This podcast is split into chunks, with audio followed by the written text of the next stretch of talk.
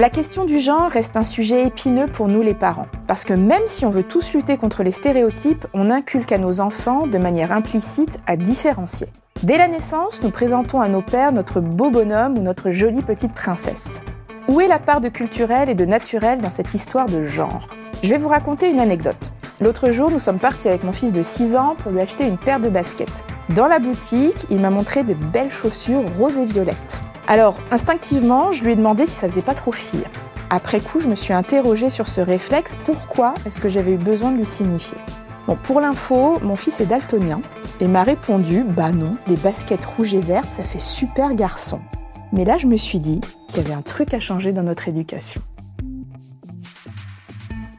Je m'appelle Laure, je suis maman de deux petits garçons, Alexis 8 ans et Jocelyn 5 ans. Moi j'ai l'impression de, de, donner une éducation non sexiste à mes enfants dans le sens où je leur offre la possibilité de par exemple, un jour, euh, j'avais acheté un sweat euh, rose pâle. Euh, enfin, je trouvais qu'il était beau. Et Alexis revenait de l'école en me disant, ma copine Emma, elle m'a dit que le rose c'était pour les filles. Et donc je lui ai dit, mais toi, qu'est-ce que t'en penses? Est-ce que tu l'aimes bien ce sweat? Et lui aimait bien et trouvait que ça lui allait bien.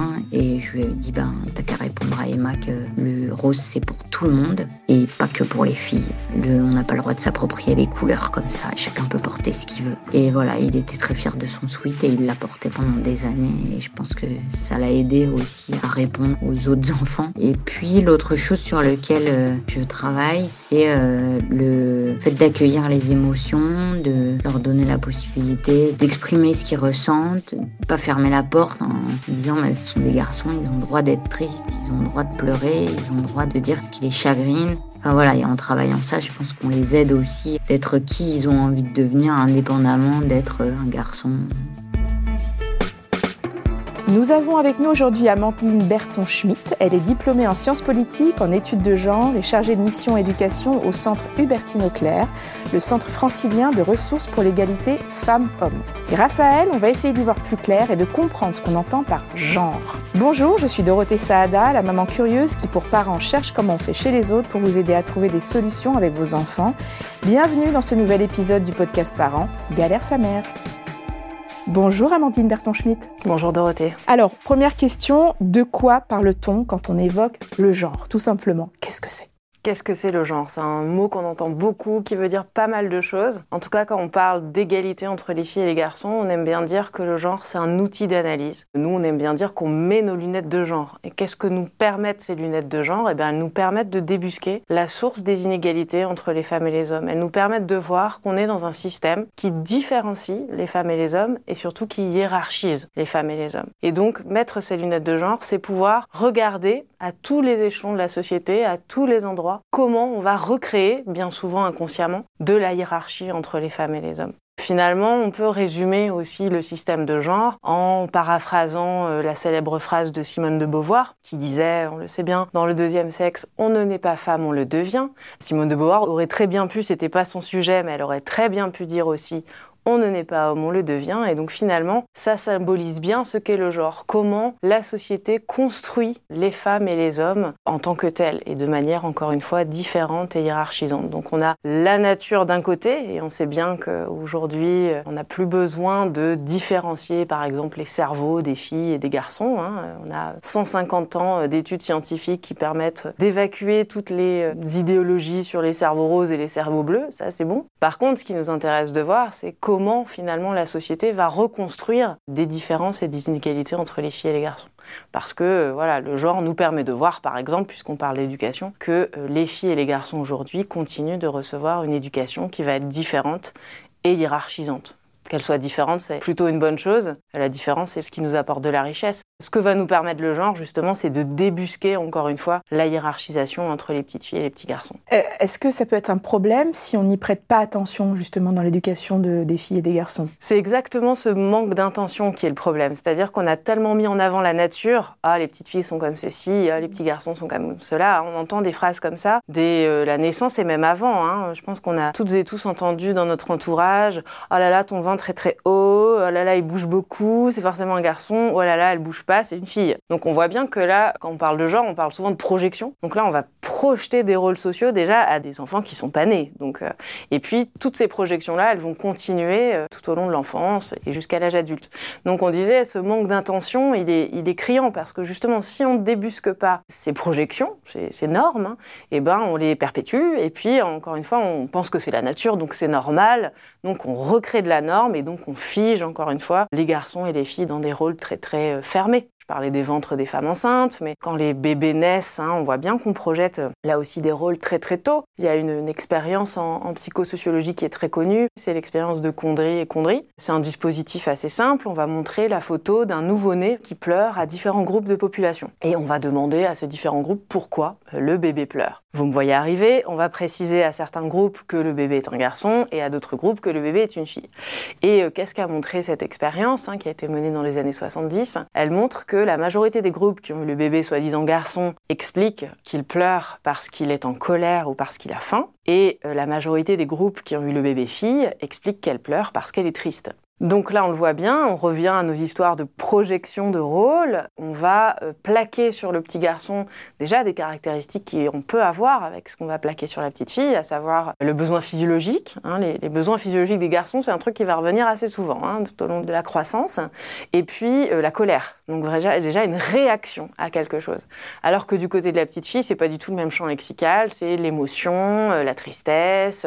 Elle aurait besoin d'attention, de, soins, etc. Donc déjà là, on voit avec quelque chose de très simple, et encore une fois c'est le même bébé, qu'on va agir différemment. Parce que encore une fois là, on, plaque des rôles, mais évidemment ça induit aussi une, action ou une réaction différente. Il y, y, a une enquête récente aussi qui a montré que on réagissait beaucoup plus rapidement aux pleurs des bébés garçons qu'aux pleurs des bébés filles. Parce que dans l'inconscient collectif, encore une fois, personne ne se lève le matin en disant euh, je vais favoriser mes petits garçons, je vais laisser pleurer ma petite fille. Enfin, ça paraît assez évident, mais parce que dans l'imaginaire collectif, le bébé garçon, s'il pleure, c'est que c'est vraiment important. Alors que dans l'imaginaire, encore une fois, collectif, bon, la petite fille, si elle pleure, hein, euh, sous-entendu, c'est une chouineuse, elle etc. est plus capricieuse. Elle est plus capricieuse, puis elle est triste, on l'a bien vu, donc, euh, donc euh, voilà, c'est moins grave. Encore une fois, c'est des micro-processus inconscients. Hein, Mais qui sont ancrés. Qui sont ancrés. C'est pour ça qu'ils sont difficiles à détecter, parce qu'ils sont partout. Et parce qu'ils sont très fins, et parce qu'ils sont inconscients la plupart du temps. Donc ces trois facteurs étant euh, intimement liés, se renforçant les uns des autres, ce qui fait que le système est plutôt bien rodé et que c'est difficile en tant que parent et en tant qu'individu, en tant que professionnel aussi, hein, euh, de débusquer ces, ces, ces différences et ces hiérarchies euh, qu'on peut établir bien malgré nous.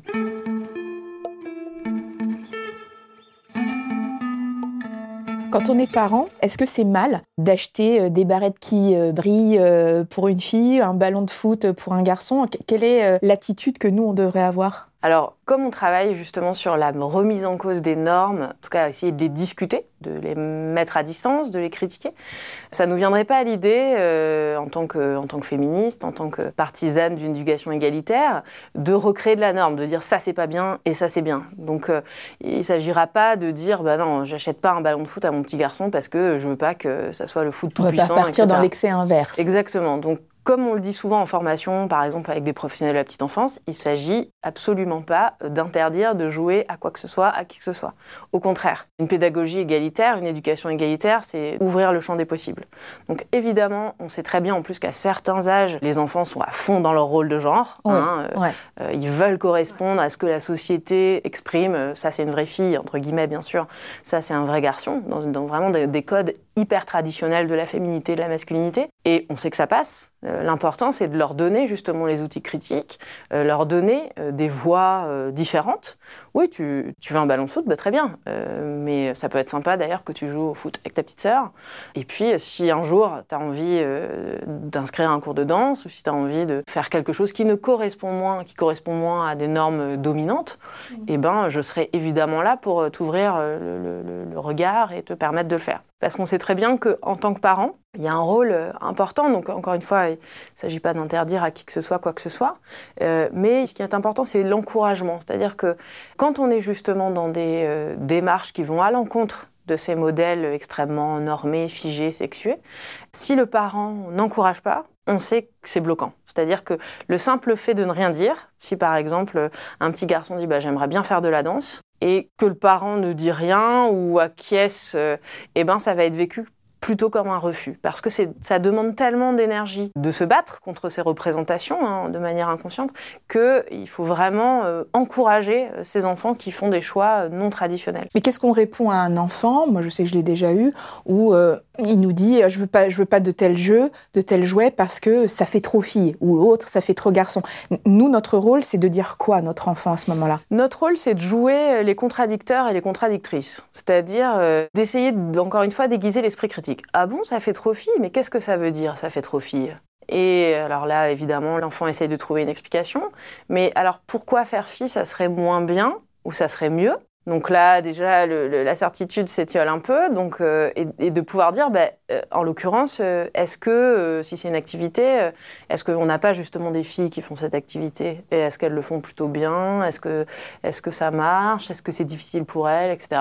Est-ce que ça te plairait en fait? Parce que souvent c'est c'est justement parce qu'on veut pas trop montrer que ça nous plaît qu'on en fait un peu des tonnes. Hein. On voit bien aussi en tant qu'adulte. Donc l'important c'est vraiment de leur dire que bah, oui, euh, tu dis ça, mais en fait, il n'y a pas de jeu de filles, il n'y a pas de jeu de garçons, il y a des jeux pour tout le monde, il y, a, des jeux pour celles et ceux qui ont envie d'y jouer. On enclenche une conversation avec notre enfant de toutes les manières. Exactement, c'est un bon prétexte et on voit bien que sur ces sujets-là, les enfants sont hyper demandeurs. C'est leur quotidien et puis ça touche à leur épanouissement et ça, ils le comprennent vite en fait. Parce qu'encore une fois, il n'y a pas de limitation, au contraire. Quand on les aide à déconstruire ça, ils voient bien que, encore une fois, leur euh, champ des possibilités est plus grand. Donc euh, s'ils en ont pas envie à ce moment-là, bah, peut-être qu'ils en auront envie après. Et peut-être que eux ils en ont pas envie, mais peut-être que leurs copines ou leurs copains ils en ont envie. Donc euh, à nous aussi de leur apprendre à respecter ça. Et mais quand euh, même quand on veut pas nous en tant que parents renforcer les stéréotypes, vous en parliez tout à l'heure, on a des enfants qui à certains âges sont vraiment à fond dans leur genre. Les garçons fascinés par les camions de pompiers, les petites filles qui veulent que du rose ou des tutus.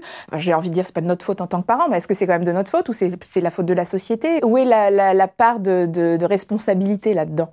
Ben, c'est une bonne question parce que justement, ce qui est important aussi de faire comprendre aux enfants et aux parents d'abord, c'est que, en l'occurrence, euh, vous avez parlé de la société, mais en effet, c'est un système qui est extrêmement pesant on sort pas de nulle part. C'est, c'est, ça relève pas de, pas que, en tout cas, de notre responsabilité individuelle de parents. Enfin, on le voit bien. Je pense que là, en plus, le marketing genré n'a fait qu'exploser ces dix dernières années. C'est intéressant aussi d'expliquer ça aux enfants. Bah, pourquoi maintenant on a un rayon rose et un rayon bleu? Est-ce que le rose et le bleu, ça a toujours été comme ça? Alors expliquer tout simplement que, euh, bah, en France, pendant longtemps, le bleu c'était la couleur des filles parce que c'était euh, la couleur de la Vierge. C'est vrai. On disait que c'était pour les petites filles. Et puis le rouge, le rose, c'était pour les garçons, parce eh que c'était la couleur du sang, du pouvoir, etc. Déjà, hop, on donne des petits points de comparaison. Et puis voilà, il y a un effet de masse qu'il faut aussi euh, évidemment comprendre. Donc le marketing genré, euh, là aussi, hein, ça s'explique très bien. Il y a une illustratrice québécoise qui fait des petits strips hyper pédagogiques qui s'appelle Élise Gravel et elle montre très bien que euh, bah, c'est en fait le, le, fait que les gens fassent moins d'enfants. L'industrie de la layette et des jouets s'est dit mais mince, on va jamais pouvoir écouler si les gens font que deux enfants. on va vraiment, c'est un manque à gagner. Donc comment on va vendre davantage de, de matériel de puériculture, euh, des vêtements, eh ben on va euh, proposer aux gens bah, que quand ils ont deux enfants de sexe différent, euh, bah, si on a un body bleu, ça va pas aller pour la petite fille. Donc c'est tout simplement nous faire acheter deux body, deux vélos, deux brosses à dents, que sais-je encore, au lieu d'en acheter une. et avant, on se posait pas ces questions. Donc la société vraiment de consommation a vraiment augmenté, renforcé ces modèles qui sont hyper restrictifs. Et puis là aussi, la culture enfantine, c'est aussi euh, grandement genré, c'est-à-dire qu'on a assez vite compris aussi qu'en créant des franchises euh, Disney, plutôt pour les filles, plutôt pour les garçons, déclinées à l'infini, en objets, en jouets, euh, en vêtements, bon bah là aussi, on, crée de la demande qui est, qui est beaucoup plus forte que si les jouets c'est pour tout le monde. Donc il y, a vraiment ce, ce système qui martèle, hein, et donc les enfants évidemment ils vivent pas hors sol. Difficile d'en sortir et nous de, de s'en extirper aussi en tant que parents, c'est compliqué. Hein. On, lutte, euh, c'est un peu David et Goliath là. Ouais, ouais, ouais, c'est un peu David et Goliath. La touche d'espoir que je ressens, c'est aussi il me semble qu'il y a une demande de plus en plus forte des parents justement de ne pas enfermer euh, leurs enfants dans ces cases euh, marketing et puis euh, de manière plus, plus générale. Donc je pense qu'aussi la société entend aussi cette demande qui est de plus en plus, de, plus, en plus forte et on a de plus en plus de, de, jeux égalitaires, de littérature de jeunesse beaucoup plus diversifiée hein, que ce qu'on peut, que ce qu'on peut observer. Justement, pour aider les parents à sortir de ces stéréotypes, est-ce que vous avez des idées euh, à nous donner de, livres, euh, de films peut-être, pour euh, inculquer tout ça à nos enfants? Oui, c'est un peu la touche d'espoir que je voulais apporter dans, ma réponse précédente. C'est-à-dire qu'il y a aussi un bouillonnement de, de culture égalitaire qu'on ressent partout, une volonté vraiment de questionner les vieux modèles. Hein. Pour mémoire, la production de littérature jeunesse en France, c'est deux fois plus de héros masculins que d'héroïnes. Hein. il faut quand même l'avoir en tête. pourquoi? Tout simplement parce que là encore, dans l'inconscient collectif, quand euh, on adresse un livre à un enfant avec un héros garçon, on considère que c'est pour tout le monde. Alors que quand on adresse un livre avec une héroïne, on considère que c'est pour les filles. Donc il y, a toujours ce blocage qui est vraiment euh, important à analyser. D'ailleurs, on aura peut-être l'occasion d'en parler, mais on voit bien que c'est encore plus dur pour les petits garçons qui veulent aller du côté des modèles féminins, traditionnellement féminins, que des petites filles qui veulent aller du côté euh, des modèles euh, masculins. Donc, euh, en tout cas, sur la littérature jeunesse et sur la culture enfantine, il y a vraiment des choses passionnantes. On a vu maintenant, il y a quasiment dix ans, la création de la maison d'édition Talent Haut, qui propose des modèles non stéréotypés. On a, je pense à une, une jeune entrepreneuse qui a créé l'entreprise Topla, qui propose par exemple des jeux de mémoire des métiers où on doit euh, retrouver un métier, alors une pompier, euh, un, pompier, une pompière, euh, une cascadeuse, un cascadeur, et voilà, c'est le principe d'un memory. Nous, par exemple, au Centre Bertine Auclair, on a créé un jeu de cette famille qui s'appelle Tu la connais, où on a des familles historiques, et dans chaque famille, de l'Antiquité à aujourd'hui, on doit retrouver une savante, une écrivaine, une artiste, une chef et une héroïne. Voilà, donc proposer d'autres modèles aux filles et aux garçons, au cinéma aussi. On sent que, alors c'est, le cinéma, c'est peut-être encore plus dur, mais euh, Disney commence à proposer des héroïnes qui ont un petit peu plus d'épaisseur hein, dernièrement. Donc là, il y a Mulan qui va sortir. Oui. Sur La Reine des Neiges, on a beaucoup de choses à dire parce que, évidemment, comme le dit une de mes collègues, on est quand même passé de un jour mon prince viendra à libérer, délivrer, ce qui est quand même pas négligeable. Mais en même temps, quand on regarde par exemple le temps de parole des héroïnes dans La Reine des Neiges, alors on n'a pas fait ce travail sur le 2, mais en tout cas sur le 1, les filles sont plus nombreuses, euh, mais elles parlent autant, pas plus, que les personnages masculins. Donc euh, là, on se dit que c'est pas encore tout à fait gagné, puisque même quand elles, ont le, elles occupent le haut de l'affiche, bah, euh, voilà, elles elle ne terrasse pas le temps de parole. Évidemment, c'est grave en soi, mais euh, c'est d'autant plus grave qu'ensuite on tire les fils jusqu'à l'âge adulte. Hein. Pourquoi euh, les femmes sont moins présentes dans l'espace public? Pourquoi les femmes sont moins présentes en politique? Pourquoi les femmes euh, n'occupent pas plus de postes à responsabilité hein? On dit souvent, il faut que les femmes osent plus.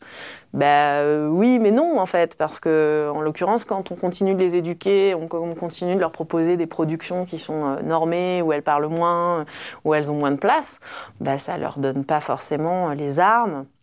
Et puis ça leur dit pas que la société va, les promouvoir jusqu'au jusqu'au niveau, hein, jusqu'au niveau. Donc euh, c'est problématique. A contrario, il y a certains ouvrages de littérature jeunesse, des films ou des manuels scolaires qui peuvent vraiment véhiculer de mauvaises idées. Complètement. Alors euh, c'est intéressant que vous disiez ça parce qu'au Centre Hubertine Auclair, on a une spécialité, une de nos spécialités maison, c'est l'étude des manuels scolaires. Pour pouvoir débusquer, dénicher ce qui ne va pas. Exactement. On analyse tous les personnages qui apparaissent dans les manuels scolaires les plus récents. Euh, pour euh, la tranche d'âge qui nous intéresse aujourd'hui, on a par exemple étudié les manuels de lecture du CP les plus récents, en 2015, il y a quelques années. Et quand l'étude est sortie, pour vous dire, les médias qui s'y sont intéressés nous ont dit mais non, mais ça c'est des vieux manuels en fait. C'est pas, les manuels de nos enfants. Bah si. Euh, nous, on étudie toujours les manuels les plus récents, donc ceux qui sont vraiment utilisés dans les écoles. Et le constat était assez désastreux. Hein. Euh, et là, je crois que c'est encore un euphémisme de le dire comme ça.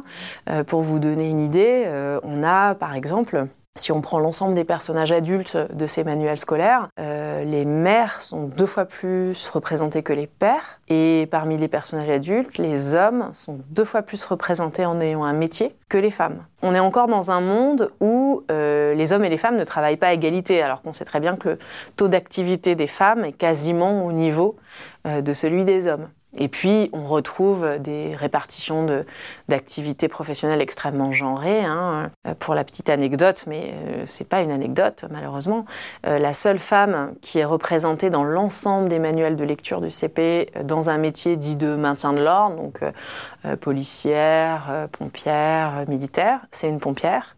Et qu'est-ce qu'elle fait? Elle vend des gâteaux à la fête des pompiers. Voilà. Donc il y a évidemment déjà une représentation faussée de la société, parce que finalement, euh, les enfants qui apprennent à lire, ils voient bien que c'est pas la société telle qu'elle est, dans laquelle ils vivent.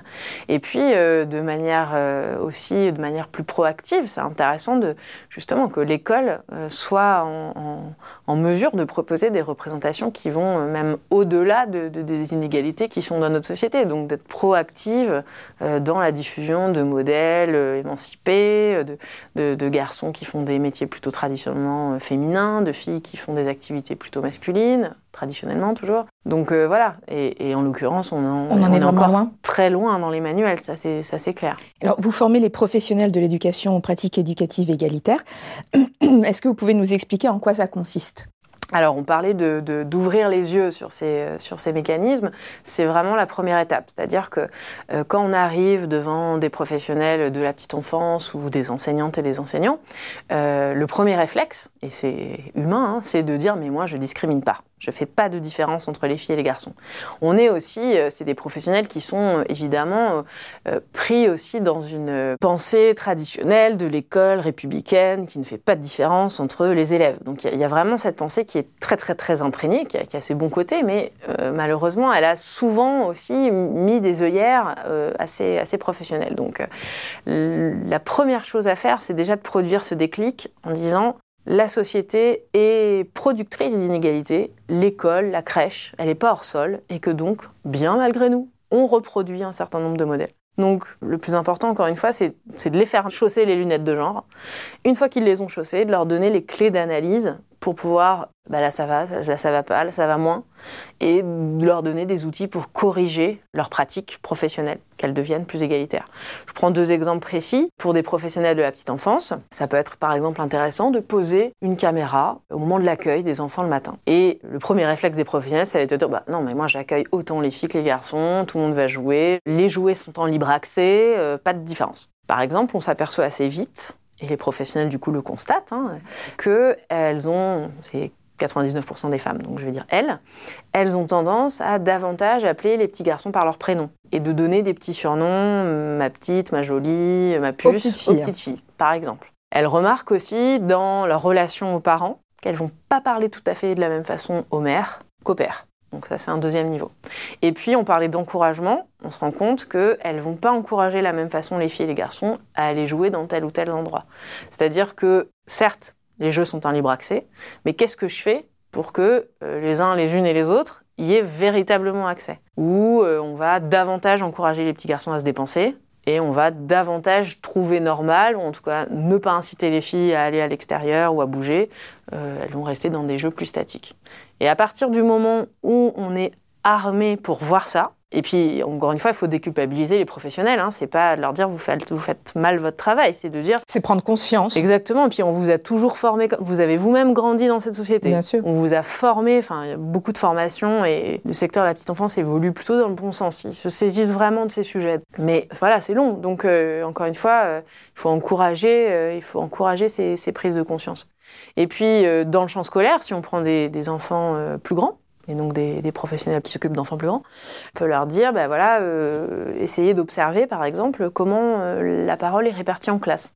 Euh, ce qui est intéressant, c'est que c'est des schémas qui sont tellement ancrés que quand ils ont l'impression de favoriser les filles en disant bah là là j'ai vraiment pris sur moi et euh, par contre là j'ai tout donné c'est les filles qui euh, ont beaucoup plus participé j'ai beaucoup plus donné la parole. et en fait c'est juste égalitaire. D'accord donc c'est voilà c'est des processus qui sont euh, encore une fois extrêmement extrêmement ancrés comment donc la, répartition de la parole comment j'évalue il y a des études passionnantes sur les appréciations sur les bulletins qui montrent que euh, on va mettre en avant beaucoup plus systématiquement le génie, le talent des garçons, notamment dans les matières scientifiques, et on va davantage mettre en avant le travail, côté laborieux euh, des filles.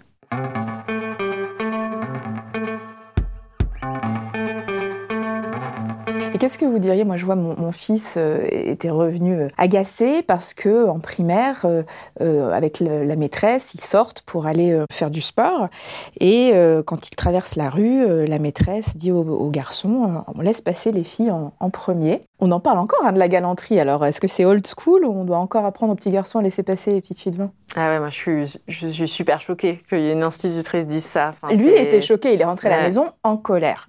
Il m'a dit, je ne comprends pas. Mais enfin, moi, je, je, sa colère est légitime. C'est-à-dire que comment euh, une institution qui promeut une éducation égalitaire peut dire ça? C'est-à-dire que la galanterie, euh, c'est même pas old school, quoi. C'est Moyen Âge. Enfin, la galanterie, c'est une façon de rendre sympa la domination. Enfin, bon, bah, vous vous êtes payé 25% de moins, mais je vous tiens la porte. Enfin, euh, on peut, je, je caricature, mais à peine. Donc euh, pour moi c'est ça la galanterie, c'est un, joli petit habillage du système sexiste et patriarcal. Donc dire aux petits garçons vous laissez passer les filles, c'est aussi les autoriser ensuite à dire bah vous voyez bien qu'elles sont pas tout à fait comme vous en fait. Et de dire aux filles vous voyez bien que vous n'êtes pas tout à fait comme les garçons. Donc euh, non c'est c'est une colère légitime.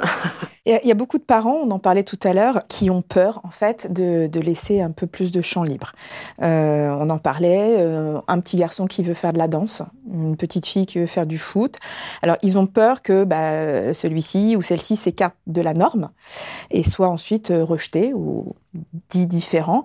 Euh, est-ce que c'est une crainte qui est fondée?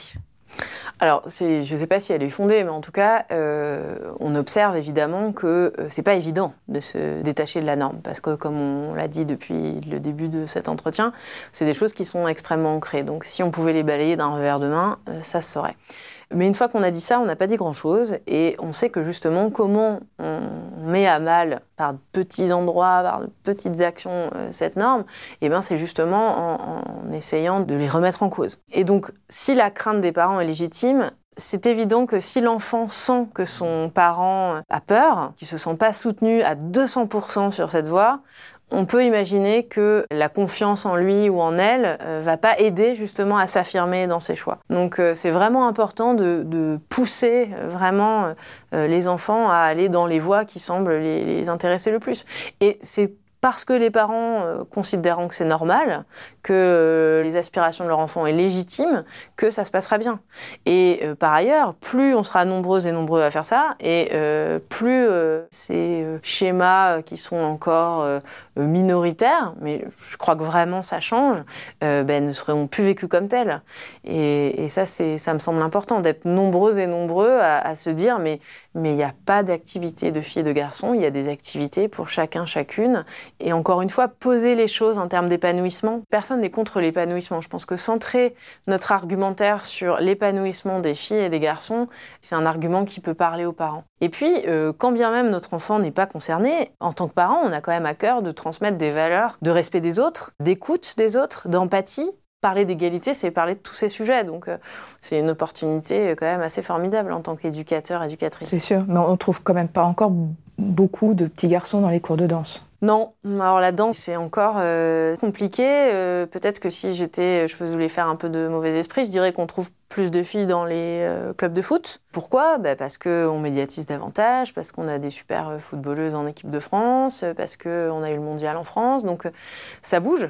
Et euh, on, en revient à ce qu'on disait tout à l'heure, parce que, encore une fois, euh, dans notre euh, système, c'est toujours plus valorisant d'aller du côté de ce qui est valorisé. Et vous en conviendrez, je pense que Kylian Mbappé est vachement plus connu que la première étoile de l'Opéra de Paris, dont je connais pas, forcément le nom. Donc on voit bien que là, le système, déjà, il, est, un peu faussé.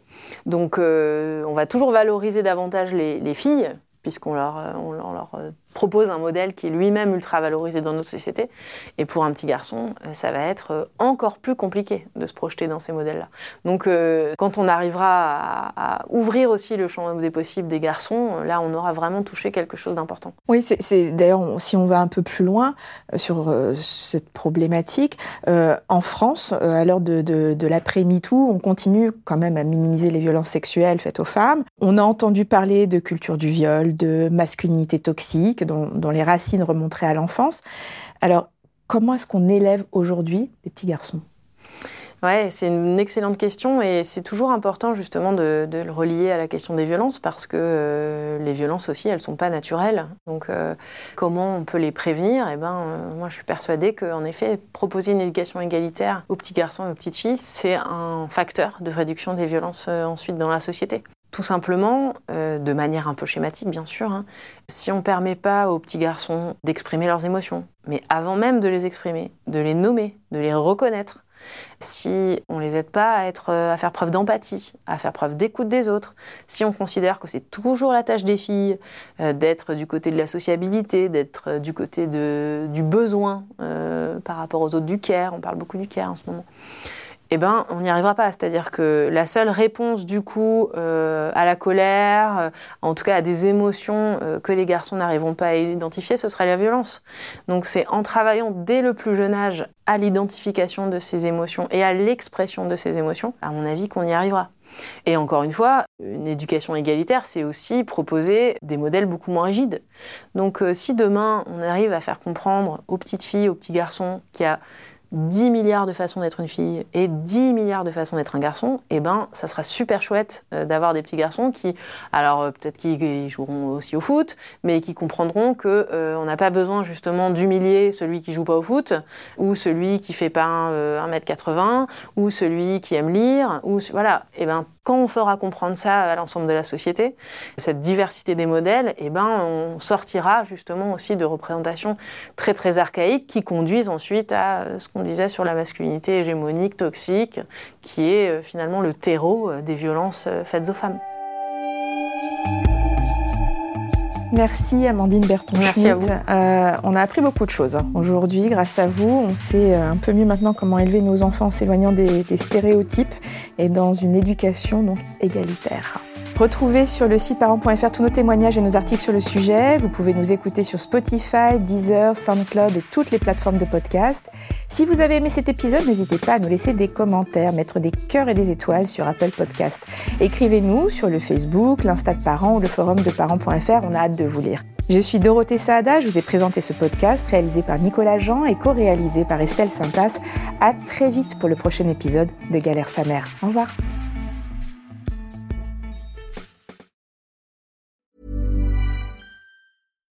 When you make decisions for your company, you look for the no-brainers. And if you have a lot of mailing to do, stamps.com is the ultimate no-brainer. It streamlines your processes to make your business more efficient, which makes you less busy. Mail checks, invoices, legal documents, and everything you need to keep your business running with stamps.com.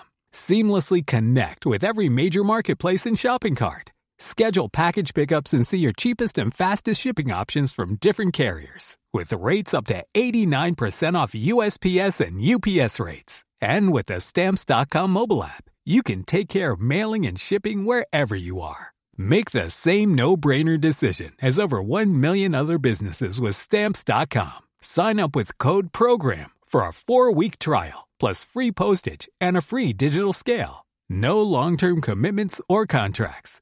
That's stamps.com. Code program.